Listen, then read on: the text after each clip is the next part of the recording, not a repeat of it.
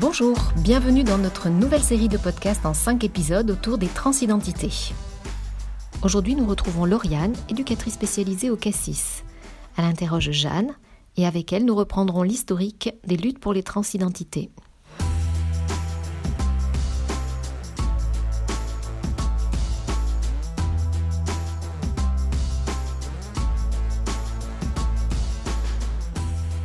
bonjour d'abord. Comment tu t'appelles euh, Comment tu te présentes Et surtout, quel pronom je dois utiliser Alors, je m'appelle Jeanne et je suis de genre féminin. Et du coup, aujourd'hui, ce qu'on avait envie de voir, c'est un petit peu quelle est l'histoire des, transidentités C'est un petit peu complexe parce que c'est en même temps euh, lié au vocabulaire. Le mot transidentité est sorti euh, dans les années 2000 euh, les questions de genre un petit, peu avant.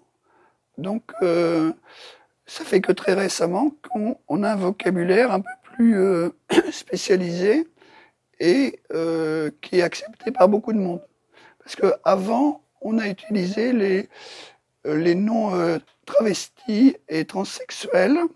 Magnus Hirschfeld, c'est un médecin allemand qui a, qui a beaucoup travaillé pour l'égalité euh, aussi des, homosexuels. Il a essayé de développer un, concept qui n'a pas toujours été accepté par ses collègues. Mais euh, après, quelques années après le, mot transvesti qu'il utilisait, il a utilisé le mot transsexuel. Et donc il a fondé un, institut de sexologie euh, dans les années 20. En, en 1930, ils ont opéré la première femme trans euh, qui s'appelle Lily Elbe. Et donc une opération qui a bien marché euh, quelque temps. Malheureusement, euh, Lily, elle a, enfin je sais pas, c'était en, accord aussi avec l'équipe médicale. Ils ont, voulu aller plus loin et elle s'est fait greffer un, utérus et cette opération a échoué et elle est morte en 1933. Donc après, c'est vrai qu'il y a eu la période avec le, les nazis donc lui, euh, tout, son travail a été euh, un petit peu euh, mis de côté, puis il avait peur pour sa sécurité, et il est parti aux États-Unis, se réfugier, et après il est revenu en France, et donc, il est mort en 1935 à Nice. Donc les opérations par rapport aux personnes trans, elles étaient, un petit peu suspendues à cette période-là. Et après, c'est euh, réapparu dans les années 50. Après, un protocole qui était célèbre, c'était le protocole du, du docteur Benjamin sur le, syndrome de Benjamin. Alors, ce qui était compliqué, c'est que lui, c'était un endocrino et qui voulait faire valider au niveau médical un accompagnement des personnes trans. Mais parce qu'à l'époque, il y avait un discours très négatif depuis Freud avec euh, la psychiatrie. Euh, donc c'était des perversités, classées dans les perversités. Après, les psychiatres, euh, plus psychanalystes, ils ont, ils les ont classés dans les psychoses. Et donc lui, il est, il est obligé de faire un travail à la fois pour que ce soit une catégorie médicale, pour que ce soit une prise en charge, mais d'un autre côté, d'utiliser un vocabulaire. donc ils ont inventé le transsexualisme les communautés maintenant euh, trans, transgenres, on, rejette un peu ce vocabulaire-là, mais c'était, on, est, on était obligé de passer par toute euh, cette période-là. Voilà. Mais donc ça, c'est en fait c'est une période moderne, parce que avant la transidentité, ça a toujours existé dans beaucoup de continents, beaucoup d'ethnies, et en fait le vocabulaire n'était pas inventé. Alors on disait euh, les eunuques, ou les personnes, peut-être qu'il y a des, ethnologues qui ont dit euh, des personnes du troisième sexe, ou des, noms comme ça, mais c'est pas suffisamment précis, et nous, on n'a pas trop de, regard sur ce qui s'est passé avant, si ce n'est des fois à, travers des romans, mais on ne sait pas si c'est des histoires romancées ou si c'est vrai. Mm. Parce que même aussi dans la religion, il y a des notions euh, de, genre euh, alternatifs qui font le lien entre le masculin et le féminin, des choses comme ça. On n'a pas le mot transidentité comme maintenant. Donc là, tu parlais de l'histoire moderne. On sait que ça a existé depuis toujours. C'est simplement qu'on a commencé à mettre du coup du vocabulaire. Euh, tu t'es arrêté à après la mort du premier médecin et du coup après les opérations qui ont repris. Depuis ce moment-là, on, on en est où? Qu'est-ce qu'ont amené les luttes en fait?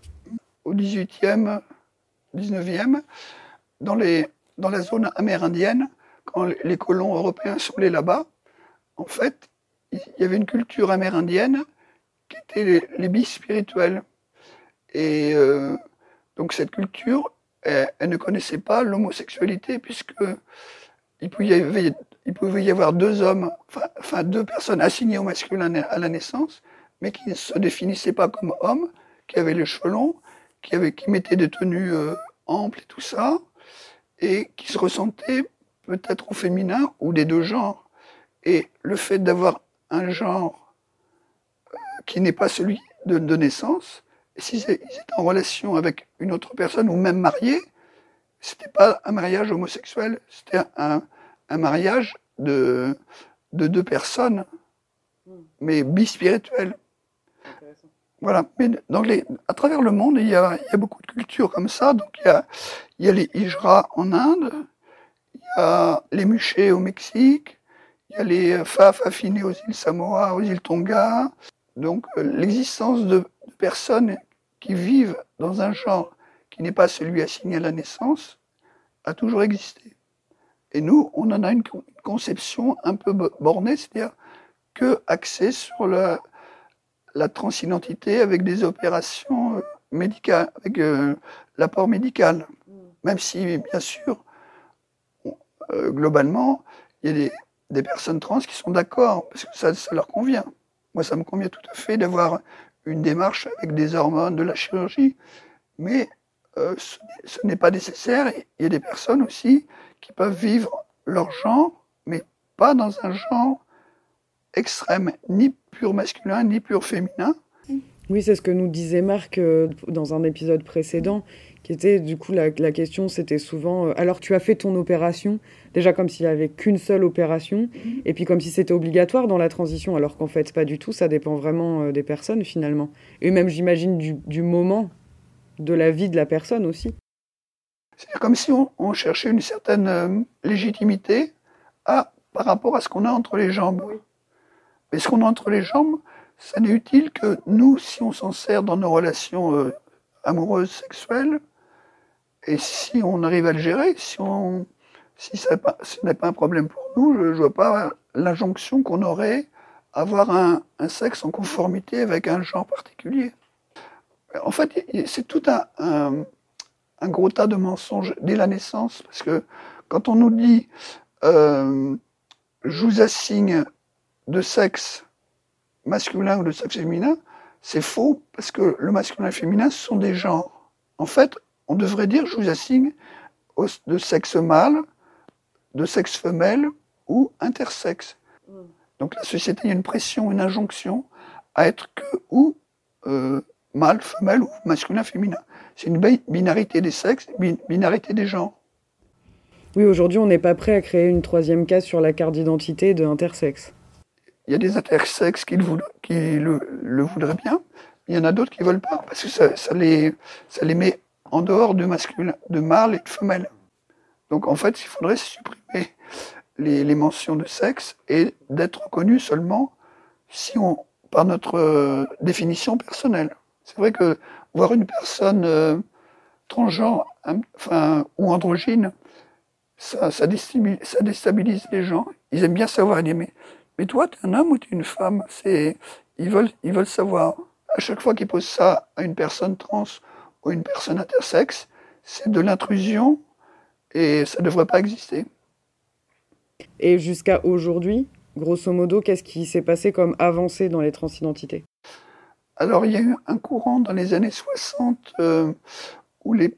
Alors, moi, j'ai utilisé le mot de l'époque, les transsexuels ont été euh, médiatisés mais c'était les transsexuels de cabaret, comme euh, euh, Coccinelle, Bambi.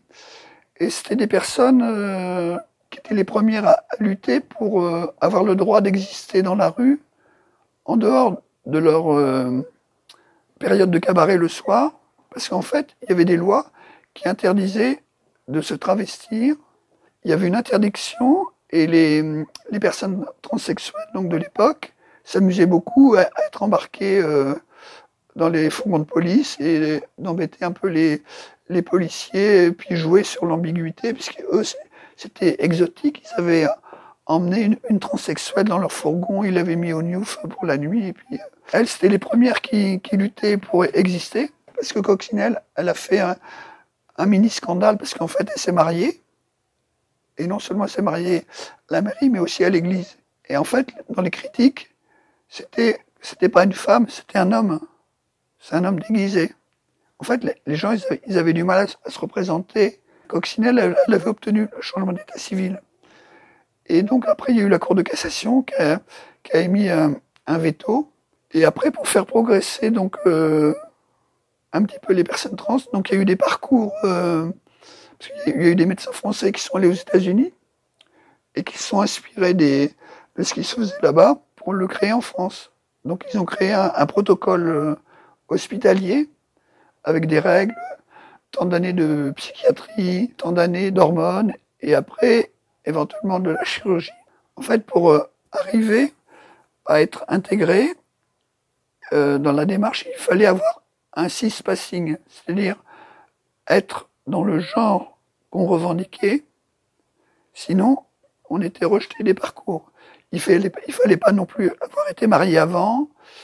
Il euh, fallait être homosexuel dans, le genre de naissance pour arriver à être hétéro. Donc il y avait plein de normes comme ça qui étaient très rigides de ces protocoles. Et ça a subsisté très très longtemps parce que même si les mentalités évoluent, les psys, ils évoluent pas aussi vite. Et donc, ils, ils, ont gardé cette espèce de rigidité. Et alors même, donc dans les années 2010, il y a eu une, une réforme et on a dit que c'était la dépsychiatrisation. En fait, c'était une modification de, de l'ALD, c'est l'affection de longue, de longue durée. Et la dépsychiatrisation, elle arrive maintenant à être votée par les classifications internationales des maladies, donc la CIM 11, mais elle sera effective qu'en 2022. Merci beaucoup, Jeanne. Est-ce que tu as des réseaux ou un contact à donner pour les gens qui voudraient te contacter? À travers l'association euh, Trans 3.0. À très bientôt. Cette série de podcasts a été réalisée dans le cadre de la quinzaine de l'égalité 2020 de la mairie de Bordeaux par le CASSIS, Centre Accueil, Consultation, Information, Sexualité. Le Cassis est une association qui a vu le jour en 1981 à Bordeaux et c'est aujourd'hui un centre médico-social atypique au rayonnement régional, spécialiste des questions liées à la sexualité entendues dans toutes ses dimensions. Pour en savoir plus sur nos projets, vous pouvez vous rendre sur nos sites internet et nous suivre sur les réseaux sociaux, la team Cassis sur Instagram ou équipe Cassis sur Facebook.